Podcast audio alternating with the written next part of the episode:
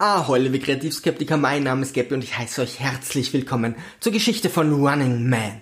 Ich liebe unseren Arne für die Wahl seiner außergewöhnlichen Geschichten in Actionfilmen. Running Man von Stephen King ist eine davon. Also los geht's. In der dystopischen Zukunft von 2017 hat der Staat die Erfindung von Netflix und Amazon Prime verhindert. Dadurch kann er die Menschheit mit extravaganten, tödlichen Fernsehshows kontrollieren. Nur eine kleine Widerstandsgruppe hat keinen Bock auf die Flimmerkiste und widersetzt sich der Obrigkeit. Wer ein Buch lesen kann, ist klar im Vorteil. Arne ist Police Officer, der bis vor kurzem noch am Nordpol erfolglos Pinguine gezählt hat und nicht weiß, dass er für eine diktatorische Regierung arbeitet. Er fliegt mit einem Hubschrauber gedankenverloren auf eine aufständische, unbewaffnete Masse zu, die lediglich etwas zu essen möchte. Der Aufstand der Hungernden hat sich ausgeweitet. Es sind ungefähr 1500 Zivilisten. Sie sind unbewaffnet. Plötzlich bekommt er von seinem Vorgesetzten den Befehl, alle zu ermorden. Eliminieren Sie alles, was sich bewegt. Ich sagte, die Menge ist unbewaffnet. Es sind Frauen und Kinder da unten. Alles, was die wollen, ist etwas zu essen. Natürlich weigert sich unser Held und muss postwendend feststellen, dass auch seine Kollegen nicht gerade empathische Sympathieträger sind.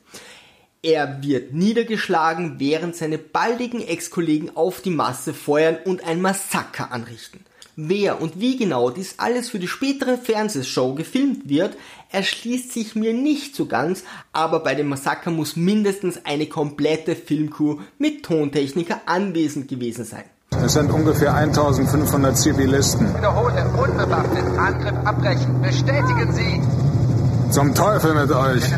Arnie wird verhaftet.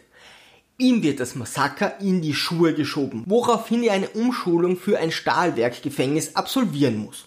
Dieses verfügt augenscheinlich über ein perfekt ausgestattetes Fitnesscenter und täglichen Proteinshakes, da er in 18 Monaten Gefangenschaft nicht ein Gramm Muskelmasse verliert. Irgendwann hat auf die Schufterei keine Lust mehr und flieht mit seinen neuen Freunden vom Widerstand. Er erfährt, dass es einen ominösen Sender gibt, von dem aus alle Fernsehgeräte angesteuert werden. Wer den Sender kontrolliert, kontrolliert die Massen. Obwohl Menschen sogar belohnt werden, wenn sie ihre Verwandten verraten,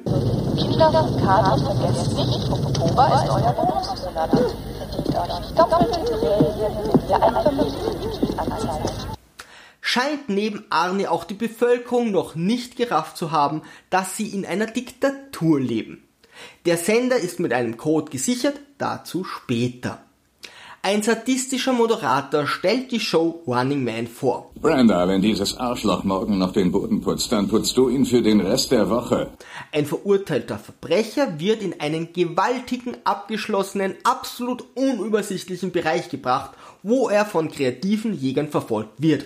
Erreicht er den Ausgang, hat er seine Schuld an der Gesellschaft getilgt und darf nach Hawaii zum Schnorcheln. Wenn Sie morgen etwas Zeit haben, wollen wir nicht schnorcheln gehen? Bei den Jägern dürfen die Zuseher entscheiden. Da gibt es Frosty, den Schneemann, Bob, den Motorsägen schwingenden Baumeister, Dynamo, das singende Elektron mit einer Batterie im Allerwertesten.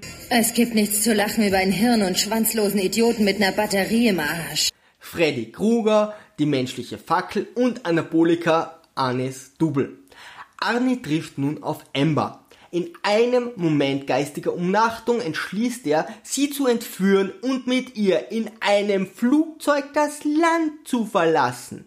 Der Plan klingt total Togo. Ich nehme eine Geisel und fliehe mit ihr in einer öffentlichen Passagiermaschine. What could possibly go wrong? Es ist weder Arnis hellster Moment noch sein bester Wesenszug im Film. Kaum am Flughafenschalter angekommen, beginnt er nach einem Personalausweis zu suchen. Dem Beamten ist es unangenehm, dass die Gäste so lange warten müssen, also lässt er Arne und Amber ohne Ausweis zu ihrem Flug ins Ausland. Auch ohne 9-11 klingt das etwas weit hergeholt. Vollkommen überraschend möchte sich Amber nicht entführen lassen, also gibt sie dem nächstbesten Polizisten Bescheid und Arnie wird schon wieder verhaftet. Etwas redundant. Nun kann er endlich für Running Man rekrutiert werden. Ihm zur Seite stehen nun seine Freunde von der Gefängnisflucht, die sich ebenfalls ein zweites Mal festnehmen haben lassen. Geile Truppe. Und schließlich kommt auch noch Amber, die langsam den Verdacht hegt, dass dieser diktatorische Staat seine Bürger belügen könnte. Ich glaube, sie ist da einer ganz heißen Sache auf der Spur. Sie spioniert herum und wird erwischt. Da sie keine wirklichen Verbrechen begangen hat, muss sich der Moderator etwas besonders Diabolisches für die Kleine einfallen lassen. Immerhin muss er der Bevölkerung erklären, warum sie bei einem tödlichen Spiel teilnimmt. Doch nichts einfacher als das. Und hatte sexuelle Beziehungen zu zwei, manchmal drei verschiedenen Männern im Jahr. Uiuiui. Dafür ist die Todesstrafe selbstverständlich gerechtfertigt. Da hätten wir im Studentenheim keine Woche überlebt. Für die Quoten schickt der Moderator nun vier Probanden in die Arena, aber nur einen Jäger. Arnie ist ein ausgebildeter Polizist und die Waffen der Jäger sind eher zum Posen als zum Kämpfen gedacht. Da könnten sie ihm gleich eine Kalaschnikow geben. Endlich werden die vier mit Vakuumbehälter in die Spielzone geschickt. Alle Systeme okay. Die Vakuumbehälter passieren jetzt den Kontrollpunkt. Klingt nach einem ziemlich fancy Wort, doch leider verstehen sich Vakuum und Cabrio nicht besonders. Nun können die Spieler endlich beginnen. Frosty muss ziemlich schnell erkennen, dass er der Gegnerüberzahl nicht gewachsen ist. Er wird filetiert und segnet das Eiszeitliche. Unser Moderator ist vollkommen überrascht, da bisher noch nie ein Jäger gestorben ist. Dann kann diese Show noch nicht lange laufen und die Gejagten waren alle Buchhalter. Endlich kommt unser Moderator auf die geniale Idee, ganze zwei Jäger zu schicken. Wie immer in so einer Situation folgen die Helden dem einzig sinnvollen Horrorgesetz. Gemeinsam hätten wir eine Chance, wir sollten uns trennen.